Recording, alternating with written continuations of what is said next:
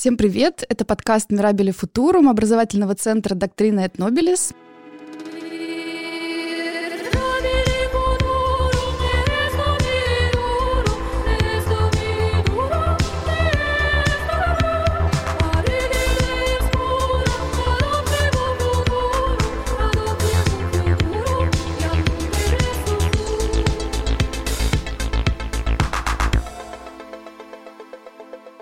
Меня зовут Наталья Шапкина, и у меня сегодня в гостях Екатерина Бычкова, историк моды и дизайнер, лектор, а также Александр Семенов, преподаватель, исследователь архитектуры и дизайна. Мы сегодня поговорим с вами о самых разных темах, но сфокусироваться мне бы хотелось на такой проблеме, как советское наследие. Как бы это так многообещающе не звучало, но, конечно, мы будем говорить в разных аспектах об этом. Поговорим и о моде, и об архитектуре, и о фотографии. В принципе, у нас нету задачи сегодня вывести какую-то стройную теорию, теорию, да, одну какую-то идею или концепцию, Начну я, наверное, с такого общего человеческого вопроса моим гостям сегодняшним. И хочу спросить у вас о такой вещи. Вот мы даже когда обсуждали тему сегодняшнего подкаста с нашим продюсером Томой Мороз, мы сошлись на том, что довольно часто среди наших друзей, знакомых, причем представителей самых разных возрастов, разных поколений, мы сталкиваемся с тем, что отношение вообще к советскому наследию, оно такое очень странное. То есть, с одной стороны, это какое-то желание занять дистанцию, дистанцию, желание как-то от этого отойти, да, и вплоть до некого такого отвращения, да, какого-то ощущения, что ты прям не хочешь с этим сталкиваться, что это что-то такое уродливое, что-то такое неприятное. Хочу спросить у вас, вот вы чисто по-человечески, как вы пришли к тому, что вам захотелось само советское, советское наследие, советскую культуру в разных совершенно ее аспектах увидеть, ну, в неком таком объеме,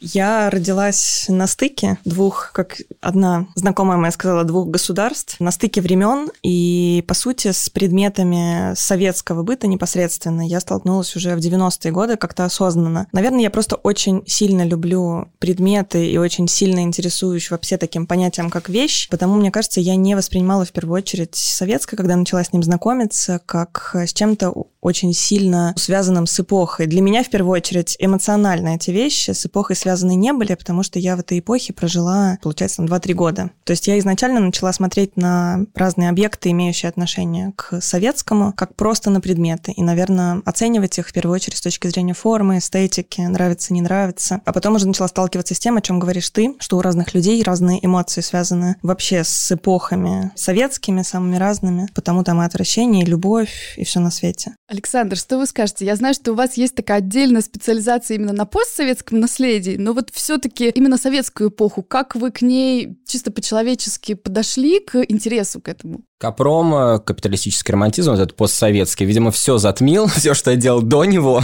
Но у меня есть книжка по дизайну советской мебели и к осознанию ценности советского наследия, именно ценности его, а не просто любовь к нему, да, вот именно осознание как памятника времени. Мне пришло от дизайна мебели советской. Я помню, когда я заканчивал институт, это был год 15 Академии Штиглица, я думал, надо идти в аспирантуру. В армию не пойду, заодно что-нибудь напишу, может быть, поисследую исследую интересное. И тут подвернулась темка интересная, потому что я смотрю, никакой информации особо о дизайне советской мебели не было. И тут для меня открываются новые проекты конструктивистские, там, модернистские, даже постмодернистские, экспериментальные, апсайклинговые. Я понимаю, там куча-куча информации, которую надо бы исследовать. И советская эпоха — это скорее не то, что они думают большинство. Ковры, вот это всякие стенки огромные, хотя это тоже, кстати, часть наследия и важного наследия, которое надо сохранять. Но это больше. Это бумажный дизайн, это концепции мало раскрытые, малоизвестные. И вот, пожалуй, от этого небольшого пошел мой интерес.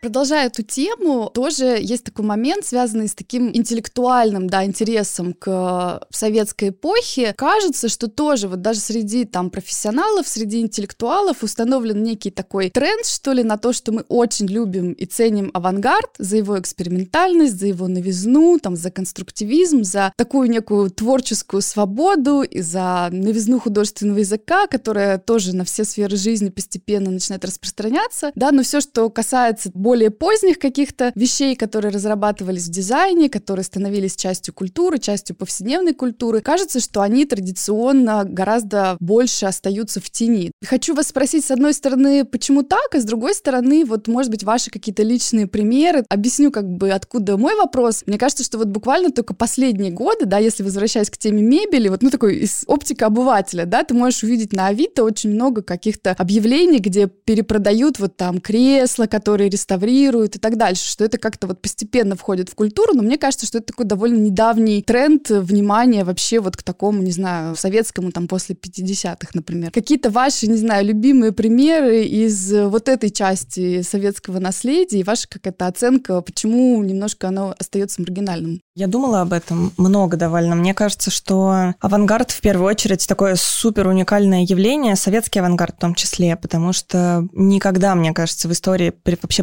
предметного мира и, может быть, даже в истории искусства не было такого сосредоточения каких-то достижений, каких-то очень ярких создаваемых работ, ограниченных каких-то условиях географических и при этом временных очень коротких. То есть это просто удивительное сосредоточение, просто взрыв, по сути создание нового государства и параллельно со всем этим создание всего того, что это государство может наполнять. Плюс я думала о том, что в времена авангарда Советский Союз все-таки оставался еще довольно открытой страной. Какое-то общение продолжалось, потому все вот эти достижения, явления и так далее, они как-то перекликались, они звучали, звучали не только у нас. Потом, когда страна начинает закрываться, говорить на международной арене о советских достижениях начинают меньше в области дизайна, в области предметного мира. Может быть, поэтому. Если говорить о моих любимых предметах. Слушай, я очень люблю, на самом деле, дизайн 60-х годов. Эти предметы очень тяжело найти сейчас, и они тем самым для меня еще более ценными становятся, просто потому что я редко могу заполучить их. Мне удивительно, хоть я не минималист, в душе и в жизни. Мне безумно нравится этот минималистичный космический дизайн 60-е, 70-е. То есть меня поражают даже очертания пылесосов или холодильников. Мне кажется, что это какие-то скульптуры модернистские. Я очень люблю 90-е. Если относить 90-е, я не знаю, куда их лучше отнести. Тоже такая переходная какая-то эпоха. То 90-е мне тоже очень близки, но там уже накладываются мои эмоции, потому что это мое детство. Это мое счастливое детство, потому все предметы, которые я встречаю из 90-х, они у меня сразу отправляют в какое-то счастье прямиком. А, например, что из 90-х ты любишь? Конечно, не, не советские истории, все эти игрушки радуги и так далее. То есть это в любом случае или Китай, или Америка привозная и так далее. Но отечественного производства даже не вспомню сейчас предметы. Я так сказала, да, смело об этом. Это, наверное, уже ближе к капиталистическому романтизму. Да, Какие-то возможно. такие продукции. Возможно. Фишечки любили собирать? Любила, но у меня был старший брат, он немного отнимал у меня их потому это была не моя прерогатива, но вкладыши, фантики — это, да, моя уже история.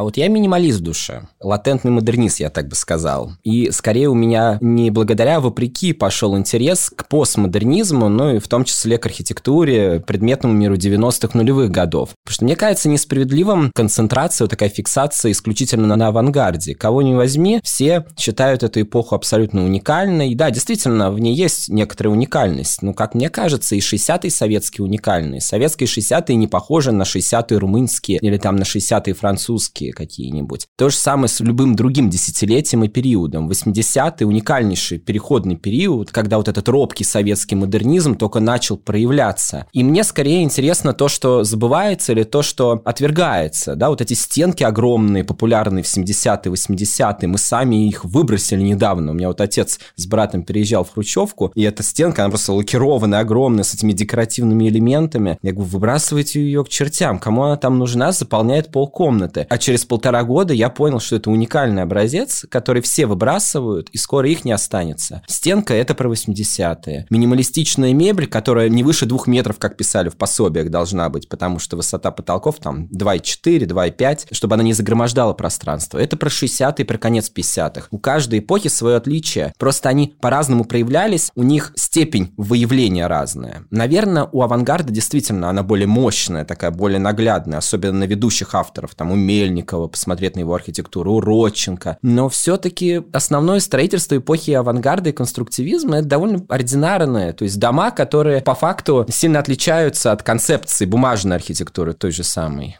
А как мы вот отнесемся к такому, знаете, ну вот прям, правда, мне кажется, распространенному, довольно бытовому человеческому отвращению, которое отчасти укоренено в том, что, ну действительно, там вот люди, наверное, старшего поколения, многие из них скажут о том, что это была довольно несвободная эпоха, и из-за того, что люди на повседневном уровне сталкивались с некими ограничениями, что для людей действительно в какой-то момент стало прям важно избавиться вот э, от этого всего. Как вам кажется, как с этим быть? Нужно ли искать сейчас какую-то в этом плане такую человеческую дистанцию и действительно смотреть на вещи уже как-то иначе? Вот. Я считаю, что люди имеют право уничтожать, рушить все, что они хотят. Просто вопрос, как найти компромисс между градозащитной повесткой, ну и вообще защитой наследия. У нас же сейчас последние 10 лет уж точно набирают силу именно вопросы сохранения наследия, а не переустройства, как это было в начале нулевых, до середины нулевых примерно, в 90-е годы. Как найти этот компромисс, я не знаю, если честно. То есть, мне кажется, выиграет большинство, во всяком случае, ну или меньшинство, которое решает. Я считаю, что нужно сохранять советское наследие. Его все меньше и меньше и меньше. Да, очень важный вопрос, на самом деле, про какую-то границу между сохранением и уничтожением. Если говорить про частные истории, каждый человек, по-моему, волен решать сейчас, э, какое окружение создавать вокруг себя, потому избавление от какой-то своей мебели старой я вижу ну, совершенно нормальным и понимаю человеческое желание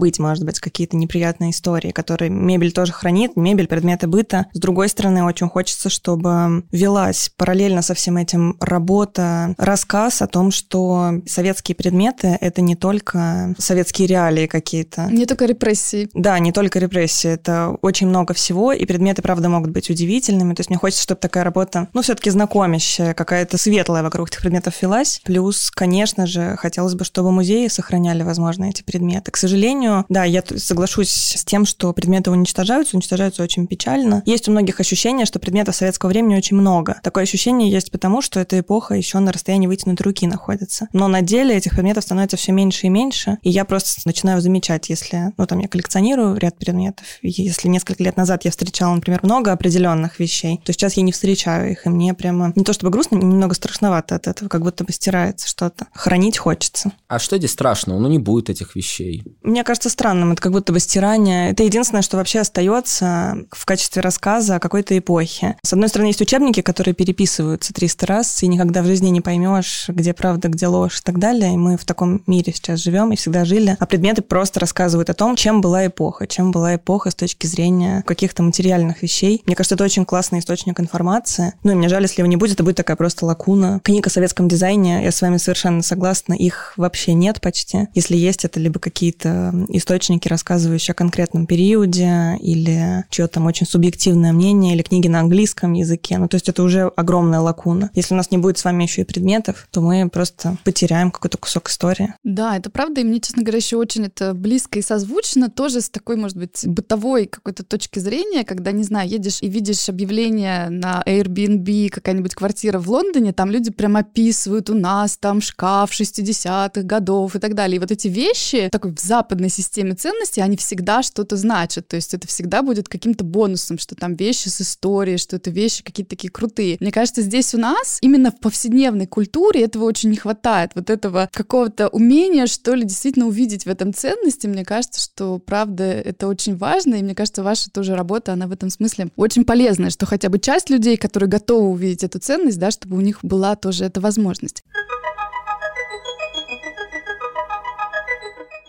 Я еще хотела Александру задать такой отчасти, может быть, провокационный вопрос, вот именно в контексте вашего интереса уже к постсоветскому, да, собственно говоря, к Капрому, и спросить у вас, а нет ли здесь тоже некой такой, ну вот внутренней связи, да, вы про себя сказали, что латентный модернист. У Гройса есть такой провокационный текст, да, когда он говорит, что социалистический реализм, по сути, это такое логичное продолжение авангарда, да, в какой-то момент он прям взбесил людей, потому что кажется, что это прямо противоположные вещи, да, и, в общем, что-то он такое затронул. Вот нет ли такого что, по сути, Капром с его вот этим странным экспериментальным буйным духом, с этой свободой, с деньгами и некой такой безвкусицей, да, это тоже некое продолжение советской эпохи, да, вот этот советский человек, который вдруг окунулся в капиталистический какой-то такой мир, и вот, собственно говоря, его представления настоящего прекрасного, они оказываются вот такие. Конечно же, есть продолжение. Тут важно понимать, что Капром, капиталистический романтизм, то, как мы называем постсоветский постмодернизм, это просто локальное направление. Его строили советские архитекторы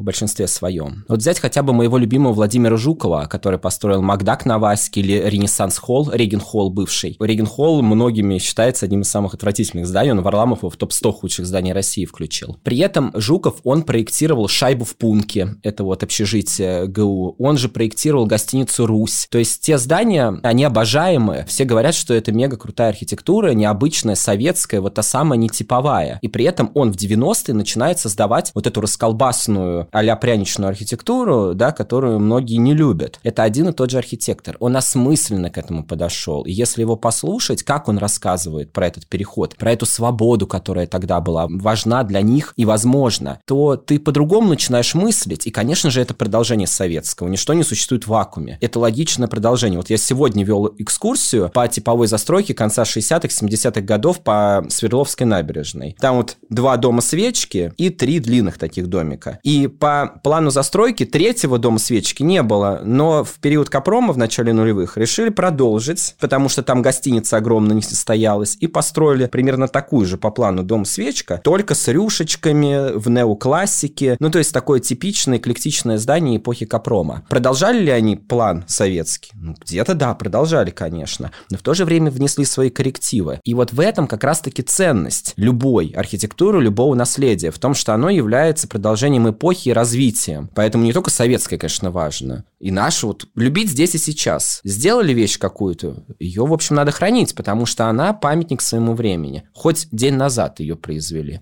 она уже наследие. Такой подход к вещам, он постепенно тоже становится, ну, если не мейнстримом, то некоторой частью мейнстрима. И я, наверное, здесь перешла бы к такой теме, как винтаж. И вот это понятно, что более широкое понятие, но отчасти советские какие-то предметы, они тоже могут туда входить. И просто для начала хочу у вас попросить дать какую-то оценку, что ли, вот свою собственную такого современного бума винтажа, желание по-другому, что ли, выстроить отношения с вещами с историей истории, да, то есть э, куча сейчас статей на эту тему, что уже перестало быть странным там покупать какие-то вещи с рук, что-то перепродавать, то есть, собственно говоря, вот это то, о чем как раз Александр сейчас говорил, да, что у вещи у нее всегда есть как бы какая-то история, вроде бы это уже все больше и больше входит в нашу повседневную жизнь. Вот что вы по поводу этого думаете, как бы вообще в целом к этому тренду отнеслись? Я думаю, все люди по разным причинам приходят к увлечениям винтажными всякими штуками. Я, например, пришла к этому через желание найти что-то эдакое. Мне всегда хотелось... Э, не то, чтобы я такая, так, вот это простой обыватель, он одевается в Заре, а я не простой обыватель, я одеваюсь в винтажном магазине. Мне просто всегда чего-то не хватало, и хотелось еще, и еще, и еще. И мой интерес к предмету привел меня, не знаю, на блошиные рынки, в какие-то шкафы, сундуки и так далее. Возможно, кто-то в погоне за необычностью, за каким-то желанием отличиться просто от других, пришел тоже к старым предметам. Возможно, мне хочется верить, что очень многие, правда, правда отталкивались от э, заботы об экологии, хотя мне кажется, что эту как бы присказку добавляют для того, чтобы это направление сделать еще более популярным. Возможно, кто-то об этом реально задумывается. Есть еще одна история. Мне, например, очень грустно было, когда из забехода по причине того, что вещи просто теряли свой внешний облик какой-то привлекательный, у меня очень быстро предметы уходили. И мне хотелось найти какое-то более, может быть, долговечное решение всему этому, потому что предметы я очень люблю, но мне не хотелось какой-то мусор вокруг себя постоянно создавать. Мне скорее хотелось обложиться этими предметами, чтобы вот они меня радовали, служили там мне как-то. Поэтому, повторюсь, мне кажется, люди по разным причинам к винтажным штукам приходят. Для кого-то это просто мода, ну, потому что на самом деле винтаж в какой-то момент просто стал не частью, а одним из трендов. Он до сих пор держит свои позиции. Александр, что вы думаете? Если говорить про экологию, мне кажется, конечно, не только про экологию. Вот у меня студентка бывшая буквально на днях решила замутить собственный бренд и делает шоперы, сумки из кусков одежды. Прежде всего своей, ну, я там немножко ее проанонсил, ей магазин «Спасибо» спасибо, подарил 20 килограмм одежды. Вот там э, искусственный мех, там всякое такое. Я не думаю, что она думает исключительно про то, как сократить потребление производства. Мне кажется, это во многом дань моде, конечно, потому что, ну, на это лучше реагируют. Я сам замечаю, пишешь какой-нибудь апсайклинг там, и сразу же, опачки, пошло-пошло. Вот сейчас вот выставка в Петербурге открылась в библиотеке Маяковского про апсайклинг, тоже про ресайклинг. То есть, в общем, это действительно популярно, и это нормально. То, что люди следуют рынку, потому что так проще позиционировать, продавать, продавать. Но, с другой стороны, про экологию подумать неплохо было бы. Про экологию действительно неплохо было бы подумать, но вот э, правда меня немножко беспокоит э, такой момент, что с одной стороны действительно, я во всяком случае вижу тут некую двойственность. С одной стороны действительно мы как бы думаем про что-то хорошее, да, про экологию, про вот эту возможность э, сохранить вещь, но с другой стороны не получается ли так, что, собственно, вообще вся наша система отношений, да, еще больше начинает трансформироваться вот в этой логике как бы перепродажи, потому что что я еще наблюдаю тоже среди своих знакомых и у себя тоже, да, мы отчасти мы даже проще начинаем относиться к покупкам вещей, потому что мы понимаем, что это всегда можно перепродать, и не только какую-то такую сложную, да, вещь, которую мы там долго выбирали, вот как Катя говорит, да, с таким неким осознанным подходом, что ты именно покупаешь для себя какую-то вещь, которая будет с тобой жить и так далее, и так далее. Практически такой, не знаю, член семьи, что ли. Но я заметила, что часто у людей, наоборот, возникает такое ощущение, что ты можешь что-нибудь заказать по интернету, там, не знаю, без примерки, да, просто потому что ты потом сможешь это выложить в какой-нибудь группе и наверняка кому-нибудь подойдет и так дальше. Но здесь у меня такой, не знаю, может быть, даже марксистский заход в том плане, что еще Маркс, да, когда критиковал капитализм, у него там есть такие всякие классные метафоры про то, что товары подмигивают друг другу. И не получается ли так, что, с одной стороны, вот это стремление стремление к экологии, оно как бы еще больше нашу жизнь трансформирует, что мы настолько легко, наоборот, к этому относимся, потому что можно вещи Зары перепродать совершенно спокойно, не переживая вообще ни о чем. Ну, если говорить про вещи Зары, да, я согласна. Тут, мне кажется, еще две стороны вопроса. Одна история — это потребление, а вторая история — это производство. Ну, то есть, если я, например, не думаю про Зару сейчас, а думаю про какие-то винтажные предметы, мне кажется, что, да, потребление, оно, ну, я не знаю, меняется ли вообще его уровень. Не могу ответить на этот вопрос, но с точки зрения производства, если ты потребляешь предметы уже бывшие в употреблении, тогда как бы ты не поддерживаешь производство новых предметов постоянно или поддерживаешь как-то точечно, может быть. Ну, то есть такой некий круговорот вещей в природе. Они могут служить, служить, служить и служить. Но история двоякая, согласна с тобой. И опять же, повторюсь, не знаю, только ли это про экологию. То есть это точно, я знаю не только про экологию. Ну да, я просто даже в какой-то момент вот на Wonderzine мне попалась статья про то, что, ну, по сути, ресейл, да, это сейчас самый-самый крутой рынок, самый быстро развивающийся, самый такой прибыльный, вот, и тоже, ну, можно подумать просто про экономику, потому что действительно вот эти циклы, да, если в 20 веке в какой-то момент резко сместился акцент с производства как раз на внимание к потреблению, когда появляется маркетинг и всякие такие разные стратегии, и, ну, реально производители задаются в большей степени вопросом не как производить, да, а как заставить реально людей покупать весь тот объем товаров, который существует. И вот сейчас, мне кажется, вот с винтажом мы как раз являемся свидетелями какого-то такого нового именно сдвига в экономике, что, мне кажется, любопытно. Я тут услышал у Светланы Судат, это организаторка выставок про Upcycle, такое мнение, что вещи надо покупать, которые подороже, чтобы тебе было стрёмно их выкидывать делать. Вот ты покупаешь, грубо говоря, сумку за 40 тысяч и ходишь с ней. Я не уверен, что это тоже работает, потому что если у меня есть деньги 40 тысяч на сумку на одну, наверное, я еще захочу какую-нибудь другую. С другой стороны, ее мнение вот это покупать подороже и поменьше всего, я вспомнил тут сразу же про середину 19 века, и такая группировка была в Англии, Arts and Crafts, которые тоже говорили, они очень боялись развития массового проектирования, они говорили, давайте попробуем производить что-то штучно, вот перейти к таким гильдиям средневековым, где есть мастер, подмастерье, и вот штучные предметы мы делаем. В итоге их продукция оказалась безумно дорогой, и ее могли позволить себе только очень богатые люди, и у них ничего не вышло. И вот я боюсь, как бы так опять не получилось, что вот эта вот история про дорогие предметы, и в итоге у нас вот только будет для 2%, а остальные так и продолжат покупать в Заре, ничего не изменится.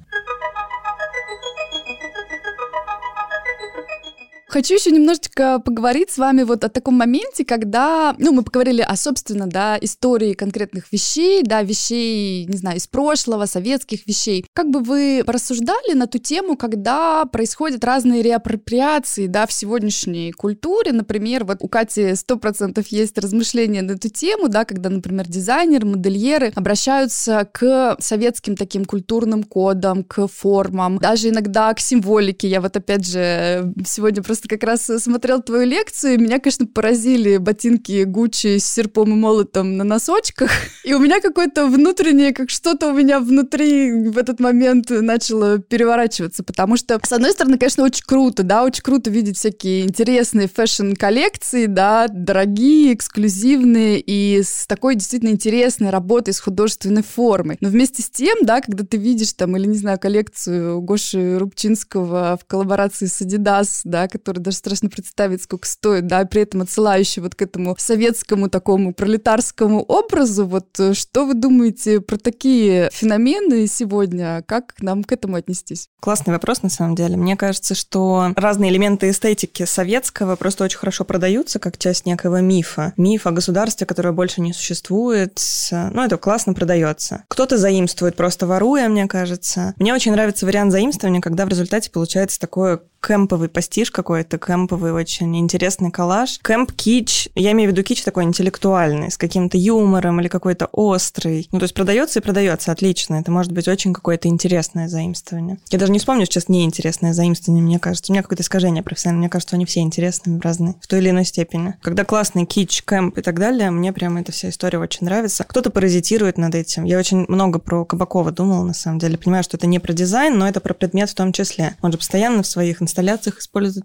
предметы советского быта. Иногда мне кажется, что он, ну, вот этот застрявший иммигрант, немножко паразитирует на этом. А может быть и нет. Не представляю, чтобы он занимался чем-то другим, например. Александр. Да мне кажется, что история про серп и молот – это скорее про рынок. Я знаком с Кристиной Краснянской. Она владелица галереи «Эритаж», которая одна из первых стала в Базеле выставлять советскую мебель у нас. Мы с ней вместе книжку написали про советскую мебель. И она мне рассказывала еще несколько лет назад, что одно из самых популярных предметов, которые она выставляла в Базеле, была мебель с серпами и молотами. Вот этих конца 30-х годов, там, может быть, 40-х годов, 50-х. То есть это просто пользуется спросом. Потому что, если думать, ну, что такого Советский Союз дал миру? Вспоминаем 60-е, ну, в общем, вот это стиль середины века, он был везде примерно одинаковый. У нас он такой был чуть более пожевали, выплюнули.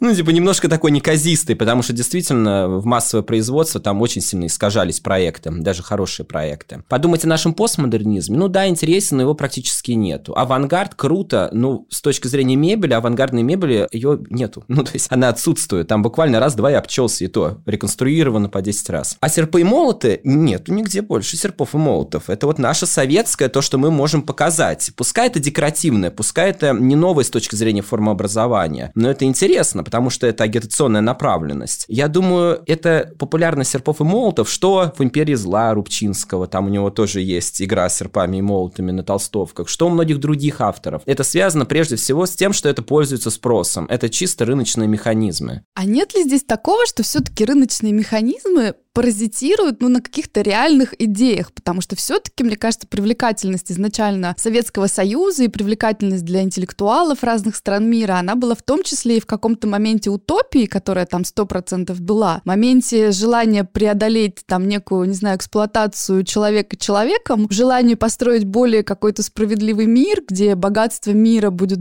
более равномерно распределяться среди людей. И нет ли здесь такого, что, ну, вот в этих символах, элементах дизайна, каких-то художественных формах, в них все-таки содержится какая-то память о, ну, таком несвершившемся проекте. И вот нет ли у вас какого-то, не знаю, желания защитить еще и вот это, что это не только вещь, да, но в этой вещи еще и содержится вот какой-то, может быть, такой потенциал для вообще трансформации этого мира, которая не случилась. Не знаю, мне хочется верить, на самом деле, что когда все это вырывается из контекста и вставляется в контекст совершенно новый, то прежние смыслы они как-то начинают меняться очень сильно, добавляются новые смыслы. Вообще нравится даже на, не знаю, дизайн авангарда наш, ну, текстильный дизайн, например, смотреть. Я понимаю, что там огромное количество разной символики, имеющей отношение к агитации, к военной какой-то нашей истории и так далее, но все эти изображения могут быть также просто частью очень классной вневременной совершенно эстетики, которая, если ее не связывать с какой-то ангажированностью, с историческими реалиями и так далее, тоже очень самоценно, классно и так далее. Ну, тут для меня, да, наверное, в первую очередь разговор про смену контекста, а следовательно, какую-то смену смыслов. Возможно, кто-то использует эти символы, добавляя туда какую-то вот философскую подоплеку, идеологическую и так далее, но это прям какой-то очень такой сложный для меня подход. Мне кажется, с точки зрения именно образности эти все моменты заимствуют. Мне кажется, если символы используются в рамках агитационной направленности, то вот лично меня это не очень привлекает. То есть я люблю переосмысление, причем такое, ну, критическое переосмысление. Нет у меня никакой ностальгии по советскому прошлому. Я родился в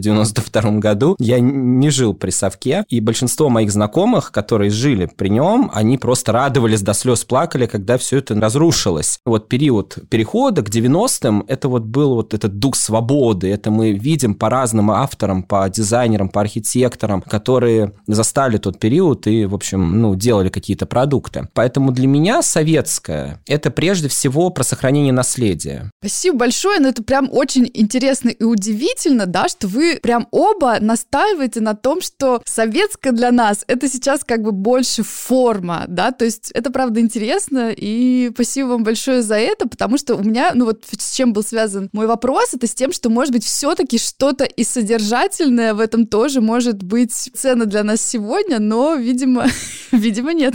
Не, ну что, ну, содержательного? Ну, социализм – это не Советский Союз. Может быть, интересен социализм как модель, да, мы могли бы где-то его переосмыслить и так далее. Но социализм не равно Советский Союз, коммунизм не равно Советский Союз, да, там Россия не равно демократия. То есть надо отделять эти вещи, как и предметы. Мы не можем, переосмысляя эти предметы, как-то переосмыслить советскую политику и так далее. То есть это очень сложно. Мы можем, мне кажется, их просто, ну, сохранить и все. Спасибо. Спасибо. Спасибо большое. Всем пока.